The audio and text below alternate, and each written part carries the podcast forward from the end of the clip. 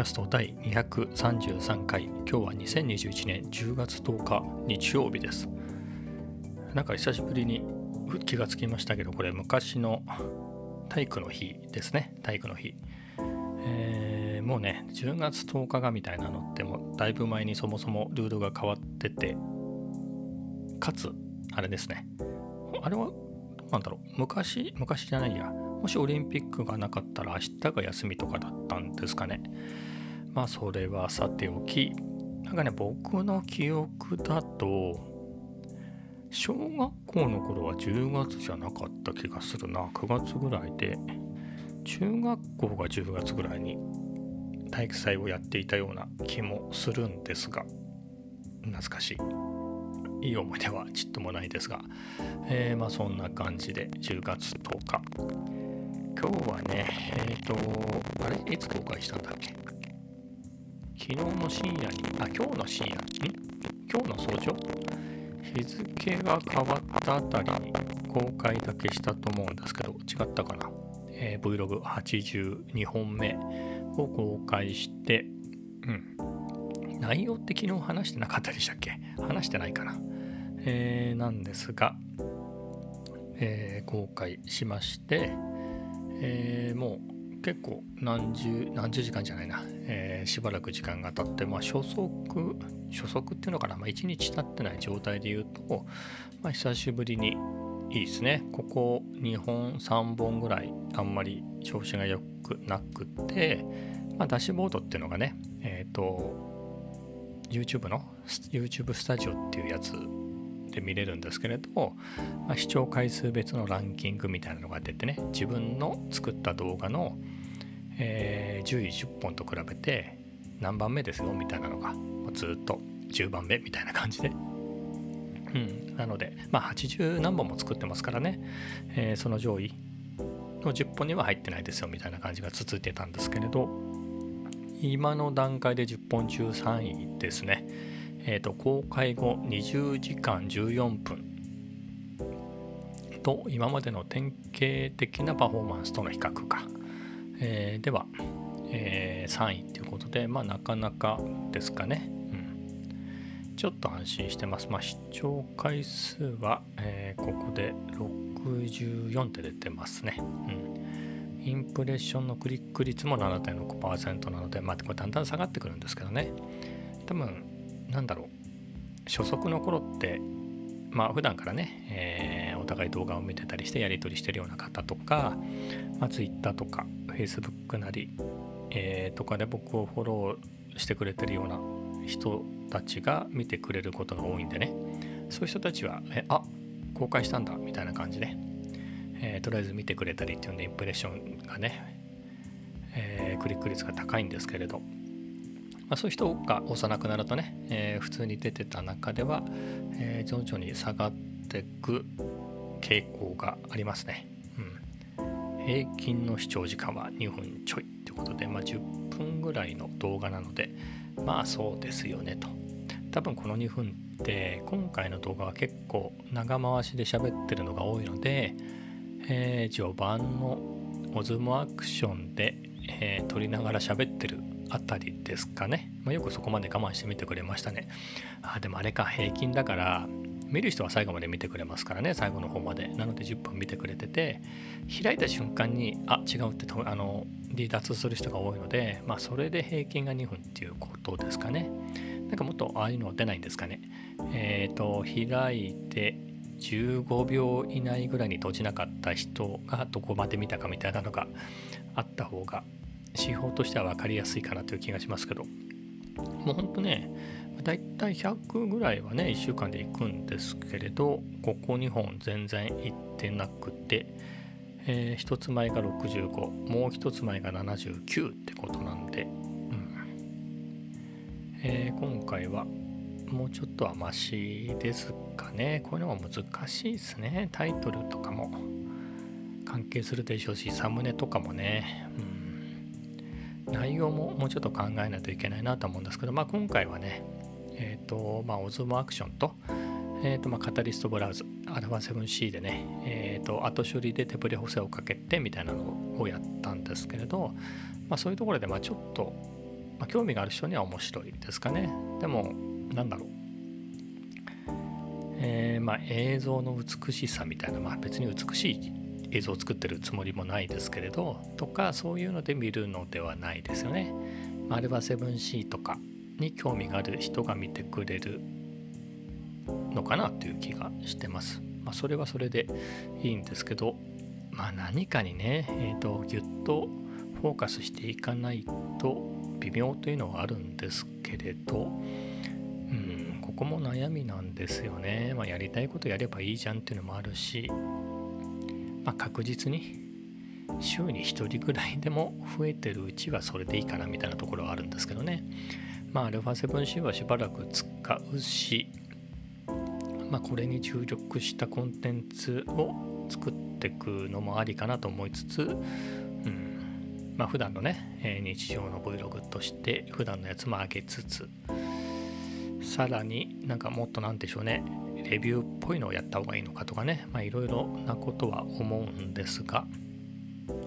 あんまり考えてないですかね。考えてる時もあるけれど、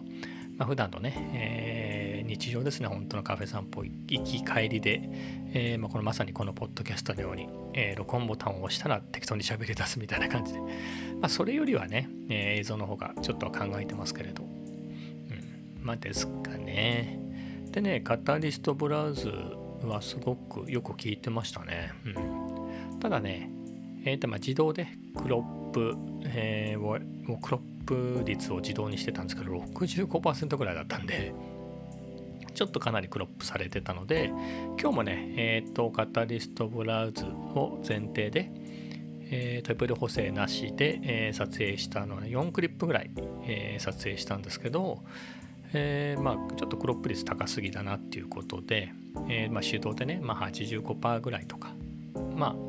えーとまあ、バランスなんですよね。手ぶれの少なさ滑らかさと、えー、黒何て言うんですか画角の広さ、まあ、ここトレードオフで、まあ、これぐらいだったらいいんじゃないのぐらいの感じでね、まあ、85から90ぐらいであんまりブレてないなら90で。特に自撮り側って手ぶれが目立たないんですよね、えー、自撮りの方っていうのはあんまり手ぶれが目立たないのでそっち側はね、えー、僕があんまりアップで映ってもしょうがないのでえー、より遠くに僕の顔が小さく映るようにクロップ率を下げ目にしたりしてね、まあ、15%ぐらいか。それでもまあ 10%15% ぐらいに抑えてい、えー、くといいのかなっていうのが、えー、今のところのね、えー、ちょっとナレッジを得ましたが。でね今日は、まあ、カフェ散歩今日も行きましたけど去年二度寝しちゃって朝そこそこ普通に起きたんですけど、まあ、二度寝してしまったので起きたのが3時ぐらいだったかな、えー、だったので、まあ、3時半ぐらいに家を出て、まあ、カフェ散歩ね、まあ、そんでその行き帰りに撮影してたんですけれど、まあ、今日はルフランでしたね。あのね朝に朝はね普通に起きてたので、まあえーと、フルーツグラノーラを食べてたんですけどまあその後ね寝てしまったので昼は食べてなかったのでえー、ということでルフランでケーキセットレアチーズケーキとエスプレッソを頼んでね、えー、食べました。まずここでもそのお客さんいなかったんでちょっとラベリアマイクでね、えー、少しは喋ろうかなと思ったんですけど、まあ、隣の席に2人組の人がいて、まあ、その人たちがずっといたのであのね全然いてもらっても構わないしおしゃべりしてても構わないんですけど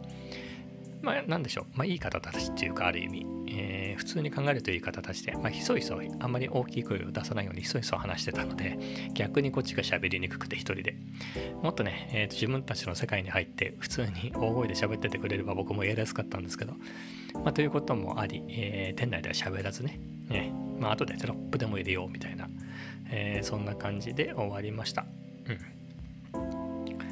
で何してたかってまあ撮影ですよねあとはパソコン MacBook 持ってったんで、まあ、1回だけ、えー、アメリカの50の州を当てるクイズをやって、えー、復習をしてですね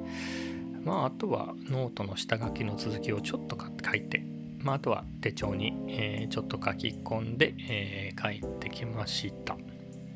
まあ、ぐらいですかね。えー、ではね、他の話をすると、あの NHK オンデマンドに入ったんですね僕。なのでですねいろいろな番組を見なきゃもったいないなっていうことで見てるんですけれど青い徳川三代ってやつですね津川雅彦。も亡くなっちゃいましたけどが家康役で西田敏行が秀忠役でみたいな、えー、2000年だったかなの大河があって僕はすごいそれが大好きで、リアルタイムで見てたんですけれど、うん、いや1回目がねいきなり関ヶ原関ヶ原の戦いから始まりますからね、まあ、関ヶ原の戦いで始まって2話目からちょっと遡ってそこに至る経緯みたいなのがもう一回やるっていうストーリーなんですけどね。まあまあどんどん進んでいくと秀忠になりそしてそれもどんどんねなくなっていき最後、えー、家光のところまでで終わるっていうね1年で終わるっていうストーリーストーリーというかまあ番組だったんですけれど本当面白かったな。やっぱりあの辺の時代ってまあ戦国時代ものあのストレートな戦国時代ものは面白いですよね。えー、光明が辻とか利家と松とか、ね、ああいうのも面白かったし軍師官兵衛、えー、なんかいろいろありましたよね。あの辺の時代のってまあ年中。うん。まあ中こともあり。なんですがまあそれでいくと僕最初に大河大河っていうんでしたっけ？あの日曜日の8時からやってるやつですごく夢中になって見たのは82年か。昭和57年、まあ、1982年の徳川家康ですね。僕歴史の授業が好きで成績も良かったのでほんと夢中でね。滝田栄が家康で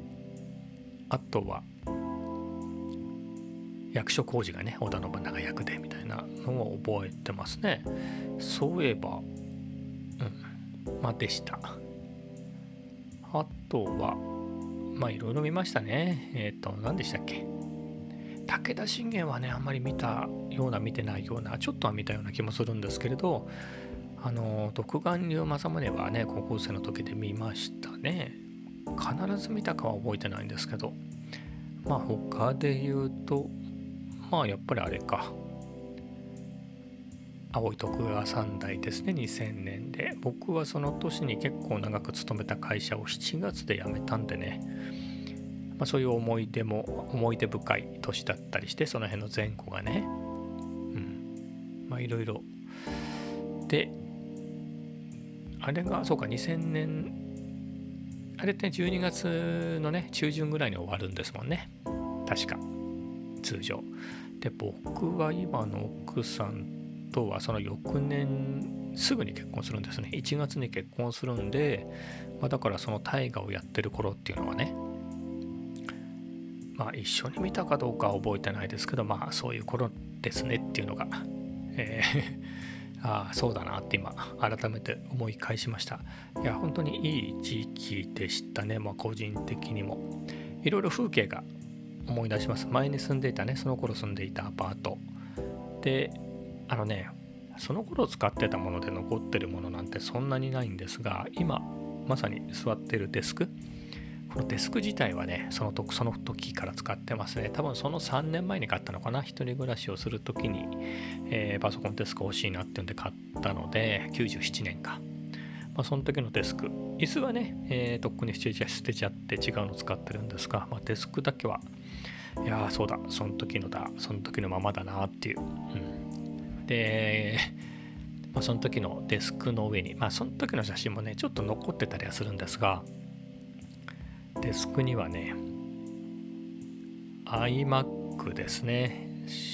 初代の iMac の最初のマイナーチェンジ。最初ボンダイブルーっていうねえっ、とパワー PC G3 の233メガだったと思うんですけど、えー、だったのがえーと、333MHz にアップグレードしてで5色展開。えっ、とねボンダイブルーはボンダイブルーのままだったのか名前が違ってちょっと色が変わったか覚えてないんですけれど、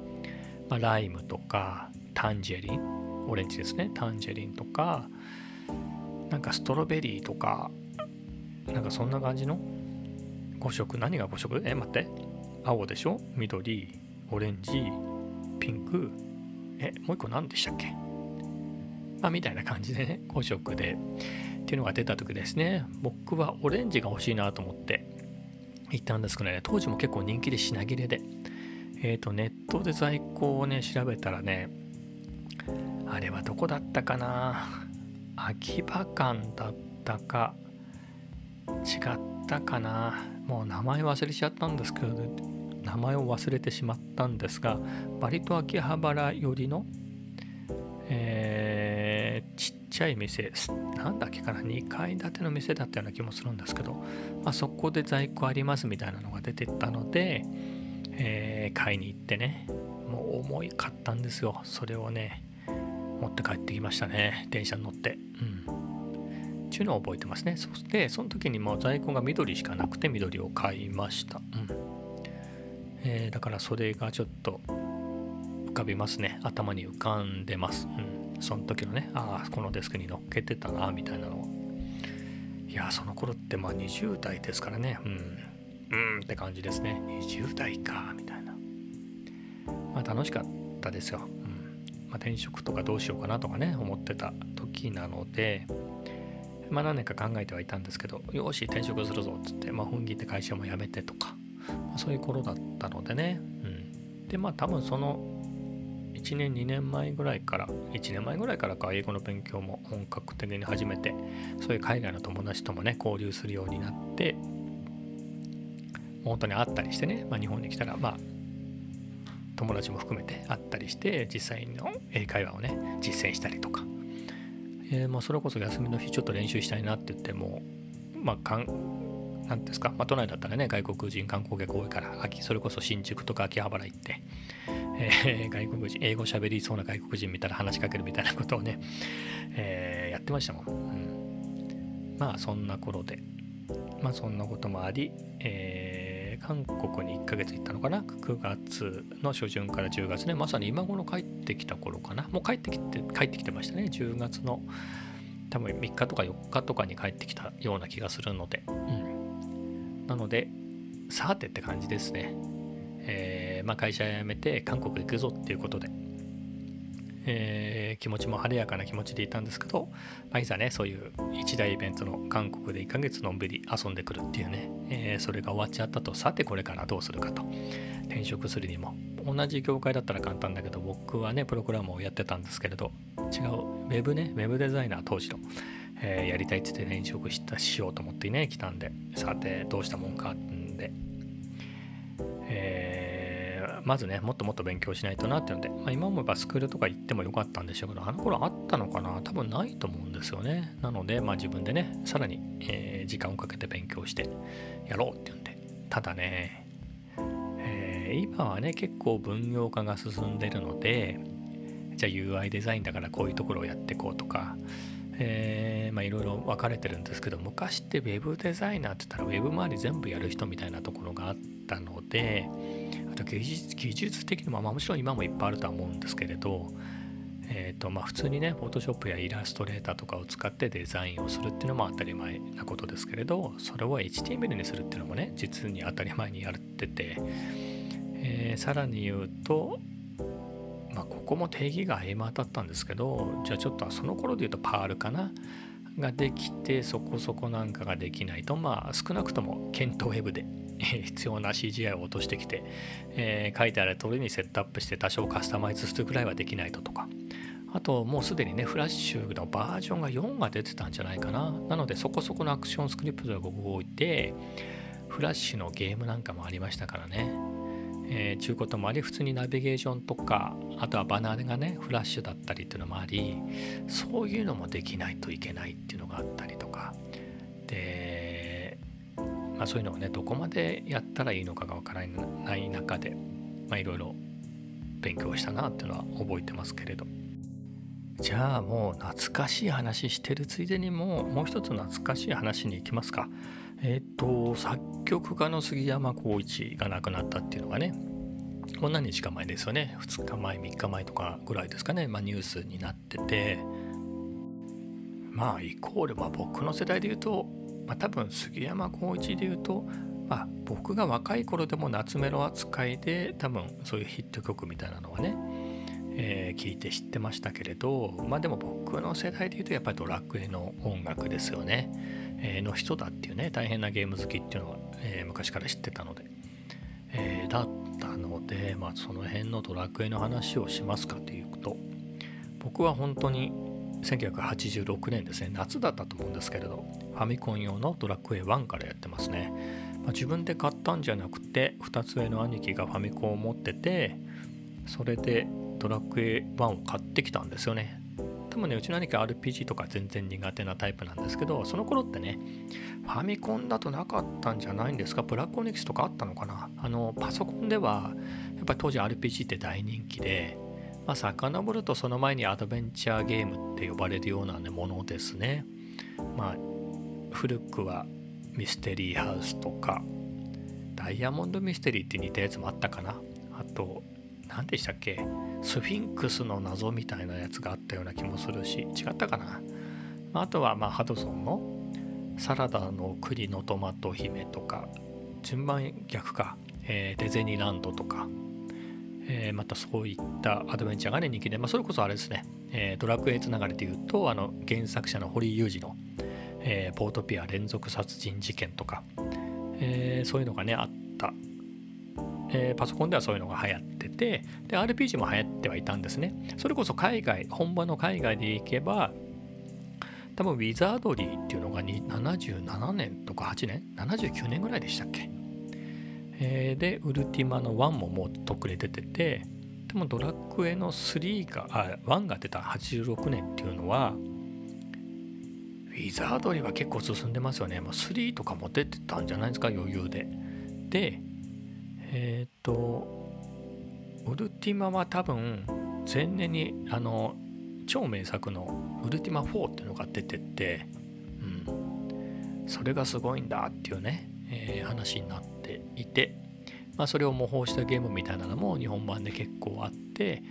えー、まあ、よく似てるゲームだなって言けば無限の心臓とかすごい面白かったですね。クリスタルソフトの無限の心臓12、えー、あとはね何だっけかな。まあ、ブラックオニクスはね有名でしたね。僕はブラックオニクス自体やったことがなくて友達がね X1C を持ってる友達がいてその駅駅地下に住んでたんでねそそそいつの家に行ってブラックオネキスってのが面白いんだよなんて言って、えー、やってるとこね見せてもらってクラーケンとか出てきてね。あとファンタジアンっていうのもすごい、えー、人気を二分する大人気ゲームだったんですけれどファンタジアンもやったことはなかったですね僕はね、うん、ファンタジアってのは違うね。今なんかスマホかなんかわかんないですけど人気のやつがあると思うんですけどそうではなくてえー、それこそ84,5年にすごいもう本当に大人気のゲームがあったんですよね。RPG がパソコン用で。であとはまあハイドライドなんていうのは多分あれはファミコンにもなってるかな。ハイドライドシリーズも人気で僕は1はやったことなくて2とか3とかかな。うん。あとはまあドラゴンスレイヤーシリーズでいうとやっぱザナドゥがねめちゃめちゃ100万本売れたみたいな時代で、うん、ザナドゥはやりましたねうんでもザラドゥとドラクエは同じぐらいにやりましたね。僕86年に高校入学のお祝いに、えー、とそれまでね、えー、と PC6001 とか、えー、セガの SC3000 とか、まああんまりそういう本格的な RPG がないような、えー、安めのパソコンしか持ってなかったのが、まあ、当時人気の X1 ターボ2っていうのを買ってもらったのでそこそのその当時はね X1 ゲームがたくさんあったので、まあ、それでまあ、ザナデをやったりとか、ウィザードリーをやったりとか、まあ、さっき言ったようなね、無限の心臓2とか、えー、ハイドライトとか、ドラゴンスレイヤー、ソーサリアンとかね、そういうのやってましたけれど、まあ、時期的にはそういう意味では、ただね、ドラクエと同じかちょっと前ぐらいに無限の心臓をやってたような記憶があるんですよね。っていうのも、ドラクエ1に何か何かのアイテムを探してこいみたいな時に、街の壁、街から出ると、ザッザッザッザッって街あの普通のフィールドに戻ると思うんですけど街の城壁ギリギリのところを歩いていくとずっと歩けたりする街があってずっと歩いていくと階段があったのか何かがあったのか忘れましたけれど、まあ、そこでね、えー、何かがっていうのは、えー、それは無限の心臓2だったかなにもあって、まあ、もっと言うとそれは多分ウルティマにあったネタだと思うんですけれど、まあ、みたいなこともあってねそれでこれは無限の心臓で知ってるネタだぜみたいな感じで思ってやったのはね。でも面白くやってましたね。やっぱりキャラクターがねあの鳥山明っていうのもありやっぱ絵がね斬新でしたよね。音楽も良かったし、うん、思うに僕ウィザードリーがすごく好きだったんですけどあウィザードリーより先だ。ドラクエの方が。僕なんだから86年に X1 を買ってもらうんですけどドラクエが7月ぐらいに多分夏休みぐらいに兄貴が買ってきた記憶があるんですよ。多分出てすぐぐらいに買ったのかな。あんまり確か夏だったなっていうなんとなくの記憶があってで僕 X1 ターボ2を買ってもらったのが9月だった記憶があるんでちゅうことはドラクエの方が先にやってますね。うん。そうなのか。だんだん計算がね合わなくなってくるけど。まあともかく。えー、でまあ、ドラクエは1からやって2はねあの僕やってはいるんですけど友達が幼なじみが貸してくれたんですよ。2面白いよって言って。でやってたんですよ。で借りてやってたんですけどまあある日ね友達が遊びに来てそのね持ち主の友達が遊びに来て金の鍵銀の鍵みたいなのを探すみたいな時にこれは絶対見つかるはずがないから教えてあげるって言っていやそんなのそんなはずないって絶対わかるって実際そんなに難しくなかったんですけどでそいつが「もうここだよ!」なんてや、ね、勝手にプレイしちゃったもんだからちょっとやる気なくしてだからねドラクエの2だけは終わってないんですよね。うん、1はクリアして2はその途中までしかやってなくてまあそのね何年が何年か後にリえリマスター版的な感じでスーファミで123みたいなの出た気がするんですけどドラクエ12だったかな？それもやったんだけどだから未だに2ってクリアしてないですね、うん、で3はね高校2年の終わり頃だったかな？えっ、ー、と高校の同級生がね3を買ってそれをね貸してくれたんですよ。で本当はね夢中でやりましたね、と本当に徹夜してジパングに着いたと思ったら朝だったみたいなねでそのまま学校に行ったみたいな記憶があってあれは本当面白かったですね3は、うん、で4は4はねなんか先輩に貸してもらってまあ、クリアしましたね。あれは当時は少なくとも当時は面白く感じました。章に分かれててね、あの4人の戦士かなんか、戦士っていうかあの主人公っていうか、あの登場人物ね、正義の味方的な。のが4章ぐらいじゃなかったでしたっけ？もっとでしたっけ？がみたいなねそれぞれの章を立ててそれをクリアしていくと最後全員集まってね、えー、みたいなやつだったと思うんですけど。5もやってますね。5もやってますけど5うんどのタイミングでやったのかな？6もやってますね。で一番ハマったで言うと6ですね。僕は6にすごくハマって本当にまさに転職しようかみたいな頃にねえー、まあ、昼夜逆転生活を、えー、転職する直前はしてて。でやることもなくまあ転職活動すりゃいいんですけど、えー、なんか昼夜逆転してもうほんとねそのドラクエの中の一緒に戦ってるやつらが仲間みたいな感じになってましたね。もう全員相当強くなってましたよ。うん。全員なんだろうバトルマスターとかそんな感じでねいろんな複数の職業をマスターしてみたいな感じで魔法は使えるあれは使えるみたいな感じにして育ててね、えー、やってました。であでもね順番で言うと遡ってセブンの方が先に買ったのかな僕。うん。新婚の頃にね、えー、僕2月が誕生日だったので1月に結婚して2月が誕生日だったんで奥さんがねえー、誕生日のプレゼントに行ってセブン買ってくれてもうプレステ1用でしたかねプレステの1は持ってないですけどでいろんなソフトも捨てちゃいましたけれど、まあ、そのドラクエの7はまだ持ってます。うん。まあ、7は、うん、あんまりピンとこなかった気がしますね。なんか石板集めてどっかはめてみたいな感じだけど、あれ全部はいかなかった記憶があります。で、代わりに7をやって、7の方がね、やっぱドット絵の方がしっくりきたっていうのがね覚えてますね。8って僕ほぼやってなくてっていうのはもうほんとほんとだいぶ後になって友達に PS3 をもらったんですけどあ2か。PS2 をもらってでその後そういう話をしてたらまあ会社のね同僚がじゃあドラクエすげえ俺ハマったんでつって貸してくれて。でもやっぱり 3D のドラクエが僕は全然ピンとこなくて、えー、まあちょっとやって全然クリアとか全然してないんですけれど。で9はね。もう子供がね小学生ぐらいだったかな。だったので9はやった記憶がありますね子供がねだったと思うんですよね。あんま覚えてないんだけど。で10はなんか Wii を持ってたんで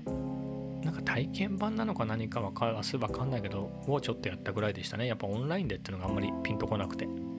で11は子供に買って、まあ、買ってくれって言うんで買ってあげて子供はクリアしまして僕も真似して途中までやったんですけどなんかあんまりねドット絵で 3DS なんてね、えー、ドット絵でプレイできたんですけどあの画面がちっちゃくてね 3DLL とはいえ 3DSLL とはいえね僕にはもう、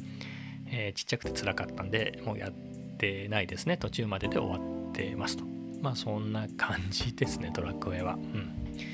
そんな感じになりますけれどまあ音楽はね、うん、杉山浩二の、うん、いい音楽でしたね。うん本当に、まあ、やっぱり圧倒的にいい音楽です。でもそう考えるとね杉山浩一でもないのにね、いい音楽いっぱいありましたね。ゲーム音楽ってね大学生のアルバイトが作ったみたいなねグラディウスの音楽も大学生のアルバイトの人が作ったなんて話を最近聞きましたけどへみたいなねいいゲーム音楽ってのはたくさんあったなと。ただね僕実は自分がゲームやるとき今ですよ。今ゲームやるとき BGM があったとしても全部オフにしてますね、うん、BGM なしが好きなんでグランツーリスモもなんかみんながこれだっていうような曲があるらしいんですけど僕は全部 BGM オフにしてるんで、えー、全然わかんないしホライズンは BGM あんですかね？わかんないけどもし選べたら僕は絶対オフにしてって今プレイしてても音楽は鳴らないんでうんどうなんでしょうねゲーム音楽って。アクションゲームとかねああいうピコピコゲーム的なやつは音楽あった方がいいですよね。マッピーとか。パックマンですよ。パックマンは音楽ではないか。あのスタートする前にちょっと音楽があるぐらいで。ラリー X とかね、ああいうのはそれなりの音楽がね、ずっと鳴ってますもんね。それで言うと、セビウスも音楽というほどではないですね。ピロリロピロリロピロリロみたいなのがずっと BGM で鳴ってるだけのような気もするし。タイムパイロットはバーチャルコンソール的なやつで持ってるんですけれど、あれも始まる時ぐらいですか？あれ飛んでる時に音楽なかったような気がするんだけど気のせいかなうん。まあ、にせよですね。ミスター・ドゥとかは音楽あったかな？あれも好きだったな。まあ、あんまり覚えてないですけど、こんな感じで杉山浩一に、えー、かけてですね、ドラ系の話とか、ちょっとおまけにゲームの話もしましたけど、えー、もうね、いっぱい喋って疲れたので、今日はこの辺で。